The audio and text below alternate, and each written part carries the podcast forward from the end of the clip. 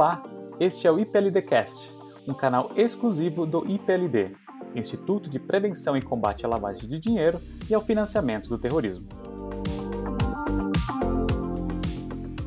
Olá e sejam muito bem-vindos. Meu nome é Manuel Fletes, eu sou diretor da área especialista do IPLD e tenho comigo hoje o Bernardo Sur, que é ex-diretor executivo do mercado Bitcoin e também da 2TM, para conversar sobre temas relacionados a criptomoedas. Bernardo, primeiramente seja muito bem-vindo. Quero primeiramente agradecer pela sua presença e já começar aí com uma primeira pergunta. A gente queria conhecer um pouquinho mais da sua vida profissional e gostaria de saber em qual momento da sua vida você decidiu se dedicar aos criptoativos. Olá, Manu. Olá, olá pessoal. Primeiro de tudo, obrigado pelo convite. Vai ser um bate-papo maravilhoso. Bom, criptoativos eu já conheço há muito tempo. Eu não vou falar que desde 2010, que seria mentira, mas desde 2011, 2012, quando eu comecei a aprofundar um pouco mais sobre o assunto.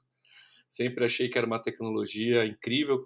Sempre fui apaixonado por tecnologia. Sou formado em tecnologia, então não tem como fugir disso, né? Fugir desse mundo de inovação. E como um amante do mercado financeiro, né? É, e de economia, essa tecnologia sempre me chamou muita atenção. Então, venho acompanhando ela desde lá, desde 2012, final de 2011, 2012, quando tinha muitos, muitos papers ainda americanos, muitos sites americanos falando sobre o assunto. E desde então venho acompanhando eles aqui no Brasil. Em determinado momento, quando eu estava na Bolsa de Valores, trabalhava na Bolsa de Valores dentro da área de riscos, percebi que realmente aquilo iria ganhar uma grande proporção no mercado, né? iria de fato começar a transformar o mercado e começar a fazer a executar a proposta que qual os criptoativos têm. E aí nesse momento eu decidi migrar né, para o setor de criptoativos e começar a trabalhar com essa tecnologia. Então foi nesse momento lá pelo lá em 2018, né, logo depois daquele grande boom de 2017, que foi o primeiro grande boom, que agora a gente olha esse grande boom e vê apenas como uma pequena pequeno pico, né, frente ao valor que hoje está do, do próprio Bitcoin, que eu comecei a observar e decidi migrar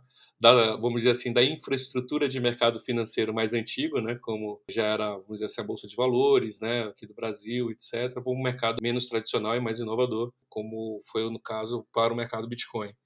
E foi maravilhoso, porque de fato eu consegui observar e como já vinha acompanhando o crescimento e como tinha grande experiência já no mercado financeiro, comecei já a traduzir ou começar a adaptar aqueles que eram os controles do mercado mais tradicional, já um mercado consolidado, com um mercado com mais história, né, como falei, o próprio para a Bolsa de Valores, para um, para um mercado mais inovador e mais recente, que funciona 24 por 7. Bernardo, perfeito. Você trouxe algumas palavras aí que me, que me fazem pensar em te questionar um pouquinho mais sobre as criptomoedas. Você falou sobre revolução, modernização, melhora do mercado financeiro. Eu queria saber da sua opinião se de fato criptomoedas, né, o blockchain, tem de fato revolucionado o mercado financeiro?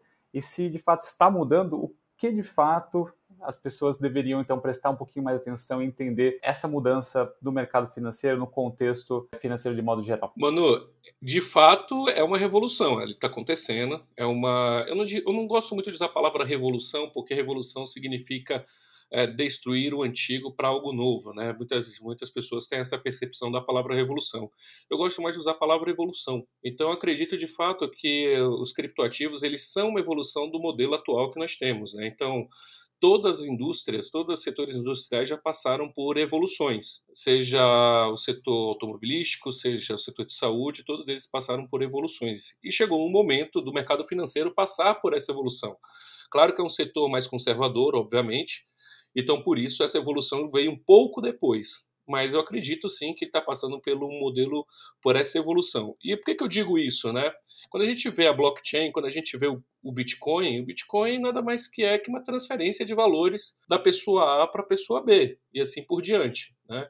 Então, ele provê todos os tipos, facilidades em termos de transferências e escassez que o mercado financeiro necessita.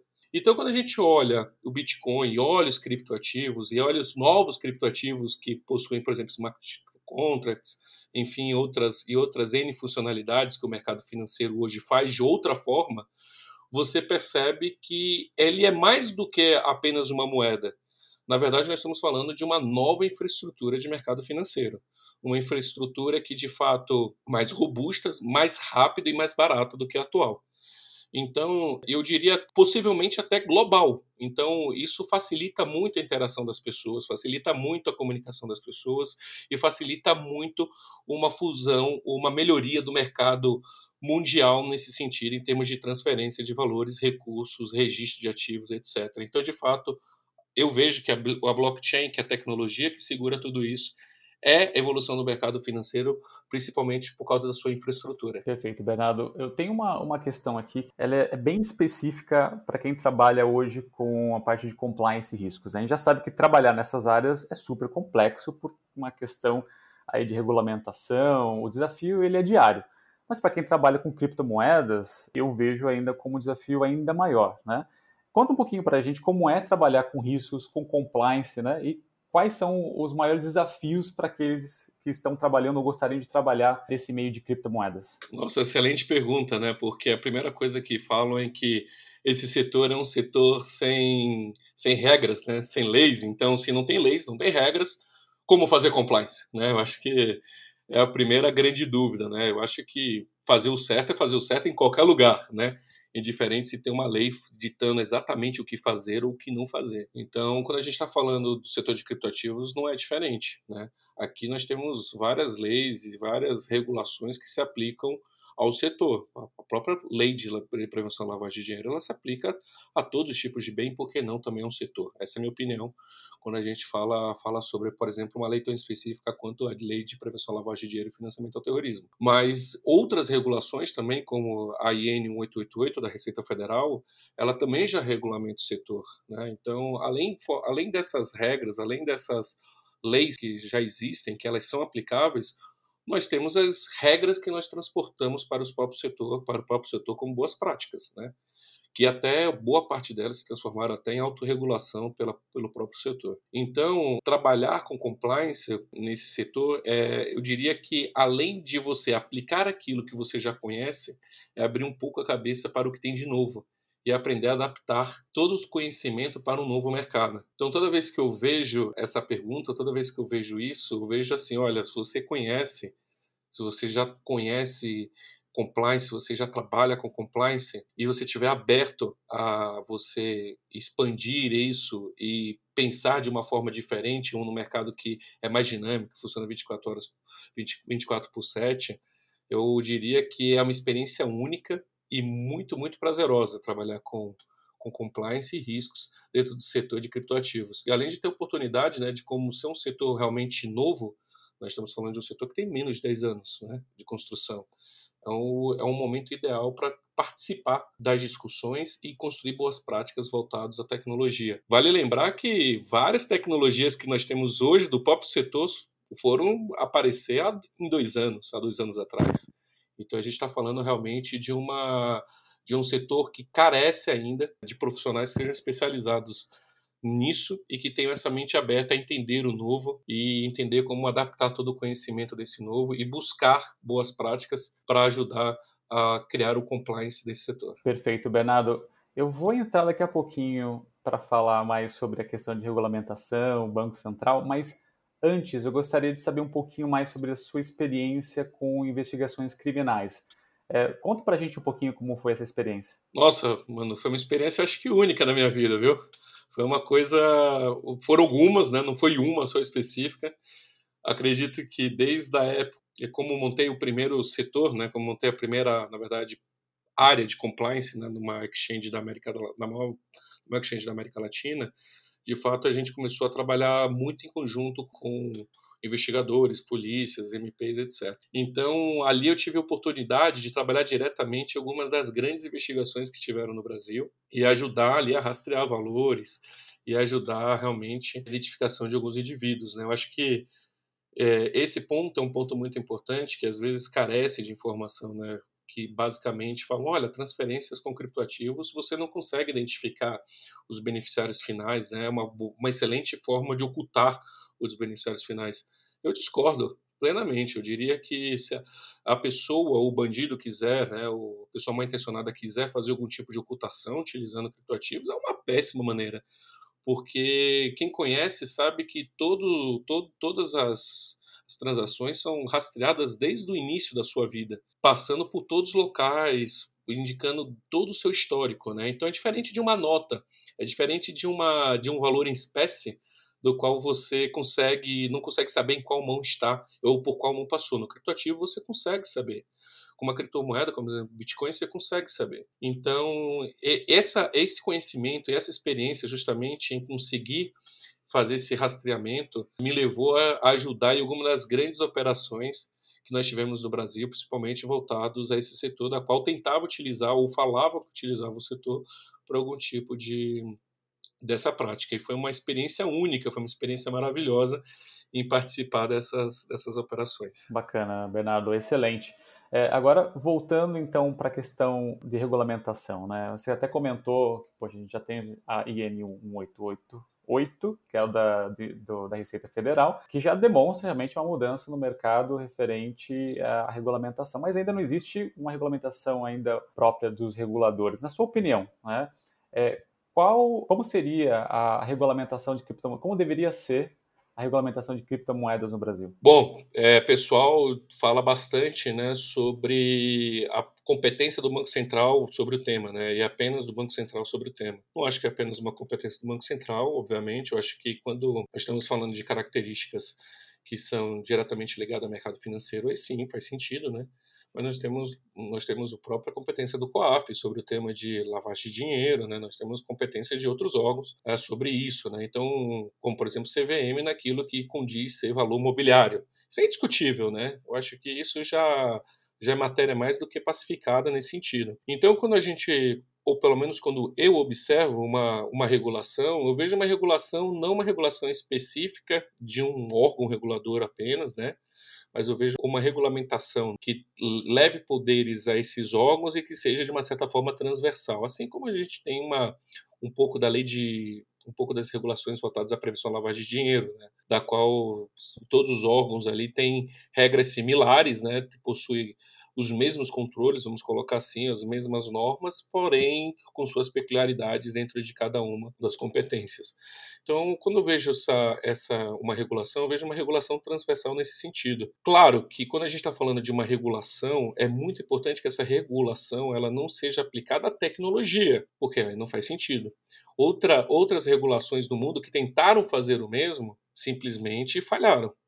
Então aqui é muito importante que as regulações elas sejam aplicadas aos agentes como sempre foram aplicadas. Né? Então a gente está falando não de uma regulação da tecnologia, não de uma regulação do protocolo, não de uma regulação em si de como é construído, mas sim dos agentes que trabalham com aquilo. Então acredito que levando regras mínimas, considerando primeiro o tamanho de setor, o volume, do setor, né? Ainda é um setor no Brasil que é muito pequeno. E quando a gente fala do mundo, ainda é um setor muito pequeno, né? No Brasil, acho que a última estatística, estávamos falando de um setor que representava menos de 1%. Então, nós temos que considerar esse esse delta, né? E, e até comparado Brasil comparado ao mundo, né, que outros países que já têm regulamentações, como por exemplo Estados Unidos, que possuem um share muito maior já nesse sentido. Então, é sempre pensando em equilibrar essa balança e levar a regulação para os agentes que trabalham com aquilo, a fim de levar segurança tanto para o cliente quanto para a empresa de uma forma geral. Então acredito que seria uma regulamentação, uma lei e regulações bem bem equilibradas. Perfeito, perfeito. E nesse sentido, no seu ponto de vista, qual é a responsabilidade do Banco Central no quesito de regulamentação de criptomoedas no Brasil? Oh, excelente. Eu acho que o Banco Central ele tem um grande papel é, para tudo aquilo que condiz, por exemplo, em relação a meios de pagamento. Né? Quando a gente está falando de utilizar a infraestrutura como meio de pagamento, interseção com o mercado financeiro, tudo isso, é, eu acredito que há uma grande sinergia nesse, nesse passo. Né? Eu vejo o Banco Central dando passos até importantes, por exemplo, estudando a sua própria criptomoeda, né? exemplo do que outros países também estão fazendo, e exemplo do que o, o, a China fez recentemente, e de poder disponibilizar a sua própria criptomoeda. Então, quando, quando a gente observa a criptomoeda como fei, feita como meio de pagamento, né? como meio de, meio de transação, enfim, ali eu vejo que existe uma grande oportunidade pelo regulador. Né? Quando eu vejo que a criptomoeda utilizada como, fundo, como investimento, como laço, vamos dizer assim, de um ou como referência de um valor mobiliário, aí eu acredito que não seria realmente a, o Banco Central. A gente estaria, nós estaremos falando aí de fato da competência da CVM nesse sentido. E claro que vai sempre existir aquela, aquela ausência, né? aquele ponto que existe uma ausência de um órgão regulador, porque um ativo pode, como cripto, tem essa, tem essa, tem essa beleza, né? que ela pode ser vista de várias formas, pode ser utilizada de várias formas. Por isso que eu falo que ela não é um ativo, a cripto ela é uma infraestrutura né?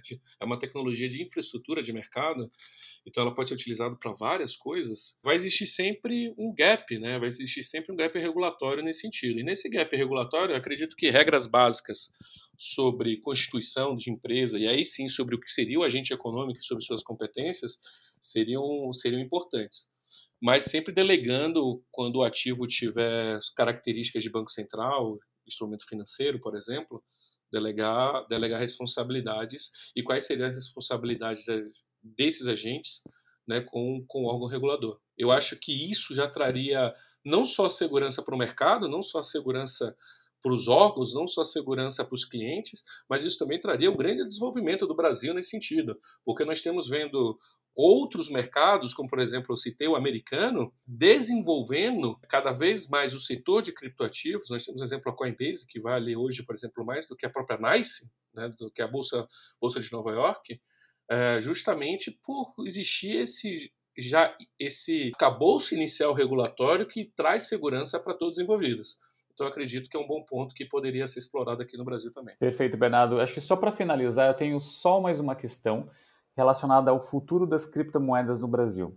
Recentemente, o país El Salvador iniciou a aceitar o Bitcoin como moeda oficial do país juntamente com o dólar, o que é realmente uma revolução quando a gente pensa num país, né, aceitando a criptomoeda como moeda oficial do país. No Brasil, como você vê esse crescimento é, dentro do, do Brasil? As pessoas vão aceitar mais criptomoedas no futuro? Você vê talvez o Brasil adotando essas mudanças um pouco mais drásticas, como o El Salvador também o fez? Manu, é, eu acho que essa pergunta, por incrível que pareça, apareceu num seminário, né, que eu fiz para o MP, que eu, que eu fiz não, né, que eu participei, na verdade, do é, MPMG, né, lá o Ministério Público de Minas Gerais, né? Essa foram essa foi uma das perguntas, né? Justamente falando sobre El Salvador e sobre esse ponto. Eu acho que é importante observar primeiro o contexto de El Salvador. El Salvador já tinha uma economia dolarizada, né? Então ela já, já tinha um, um contexto que é diferente do que do brasileiro nesse sentido, né? Ele tinha ele tem suas regras, ele tem sua estrutura, mas basicamente era uma economia dolarizada e oficialmente dolarizada. O que acontece, né? Eu acho que nesse, nesse trabalho né, do, do El Salvador, El Salvador conseguiu observar uma oportunidade de sair da dolarização da sua economia e partir para algo que fosse fixado a mercado, né? Já que Bitcoin ele é um ativo que ele é global e não está ligado necessariamente a um país, ou seja, não está necessariamente ligado ao risco de um país, mesmo que esse país seja os Estados Unidos ou não, né? É, então eu vejo uma eu vejo uma migração né, de países que existem o que dolarizaram sua economia como uma oportunidade de você fixar, vamos dizer assim, o, o, a sua economia em, uma, em um outro ativo que não seja um ativo de um país específico, né, ou seja, um ativo real, né, como já existiu no passado, por exemplo, com o próprio lastro ouro, né, que foi uma tentativa de justamente fazer o mesmo com o que o que El Salvador fez com Bitcoin, né, ou com a dolarização de sua economia. Então eu vejo um passo interessante que foi dado e um passo a ser estudado.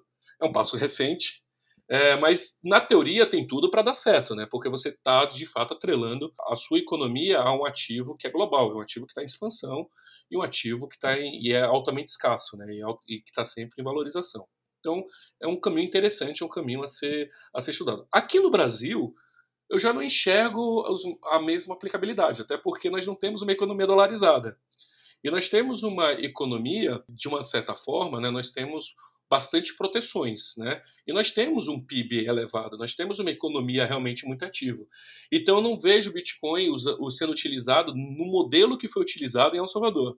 Mas, de fato, o que muitas empresas têm utilizado o Bitcoin aqui no Brasil, e eu vejo uma grande oportunidade também para empresas brasileiras e para agentes brasileiros nesse sentido, né, agentes econômicos, foi utilizar o Bitcoin como reserva de valor, como como alocação de suas tesourarias e assim por diante, como um ativo, né? como um ativo de reserva de valor, como um ativo ou até um ativo de investimento, já que é um ativo que está valorizando. Então, eu vejo a mesma oportunidade sendo explorada aqui, não sei se pelo, pelo, pela, pela parte estatal, mas pelo menos pela parte privada, a grande, a grande, a grande mercado. Né? Não é só no Brasil que vimos isso, não é só no Brasil, acho que no Brasil existe uma oportunidade maior do que nos outros, do que nas outras partes do mundo, mas isso, por exemplo, foi largamente feito pela nos Estados Unidos, como por exemplo a MicroStrategy, que aportou bilhões de dólares em compras de criptoativos, não para vender, não para mas apenas como reserva, e assim como a Tesla, que fez compras também de criptoativos, é, e além disso ainda abriu a possibilidade do mercado comprar seus carros, né, ou comprar com criptoativos. Então vejo que é, um, é uma mesma, em termos institucionais, nós temos a mesma possibilidade e a mesma abertura nesse sentido aqui no Brasil. Porém, com essa com, com a crescente do dólar, com o mercado tão volátil do dólar nesse sentido e com a inflação que nós enfrentamos nesse momento, é um, é um excelente é um excelente ativo a se pensar como grande como reserva de valor e investimento também. E eu tive hoje então um prazer enorme de conversar com o Bernardo Sur. Bernardo, muito obrigado pela presença. Foi uma conversa super bacana. Queria agradecer a sua presença. Manu, muito obrigado pelo convite. Espero que tenham mais, mais bate-papos como esse, que são realmente maravilhosos. Muito obrigado. Aí. Eu que agradeço. E você, ouvinte, que está nos acompanhando, fique ligado, tem mais IPLDcast por aí. Obrigado e até mais.